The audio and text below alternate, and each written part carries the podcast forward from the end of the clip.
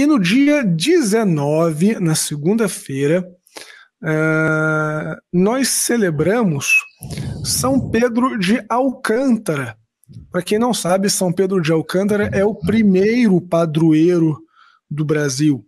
Nossa Senhora Aparecida foi nomeada pelo Papa Pio XI como a segunda padroeira, mas o primeiro padroeiro é São Pedro de Alcântara.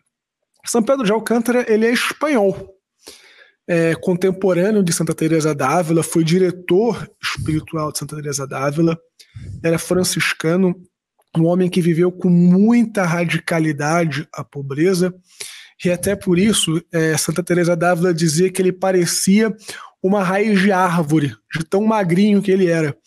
E nem fez bariátrica, que nem era, era magro por causa das penitências mesmo. Né?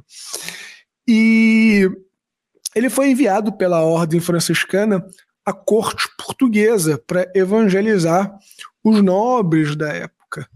E ele teve tanto sucesso no seu ministério que converteu muitos príncipes e muitos infantes da corte portuguesa. E justamente por causa desse parentesco espiritual com Portugal, é que ele foi é, nomeado pelo Papa, se eu não me engano, Leão 23, como o padroeiro do Brasil. É, e ele é um pouquinho esquecido, muitas pessoas nem sabem que ele é o padroeiro do Brasil. Infelizmente, ele não é um santo de muita devoção atualmente, por uma questão política. Pasme vocês. Quando houve a proclamação da República, quando houve o golpe republicano, é, se pegava muito mal ter um, um padroeiro tão ligado à corte portuguesa o, o, Dom Pedro II era muito devoto de São Pedro de Alcântara, Pedro I também, inclusive, eles têm o nome de Pedro em homenagem né, a Pedro, mas foi em homenagem, não é uma coincidência, foi em homenagem a Pedro de Alcântara. Então fizeram o possível para que a devoção a Pedro de Alcântara sumisse, né, desaparecesse, esvanecesse.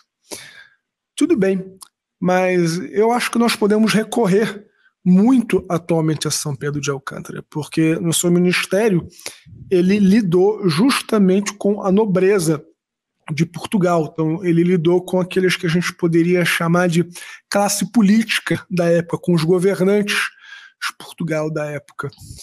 E nós precisamos rezar muito pelos nossos governantes, muito pelos nossos governantes. Esse que ainda é o maior país católico do mundo, hum, não tem nenhum representante, nenhuma autoridade que possamos dizer que é realmente católica. Né? né?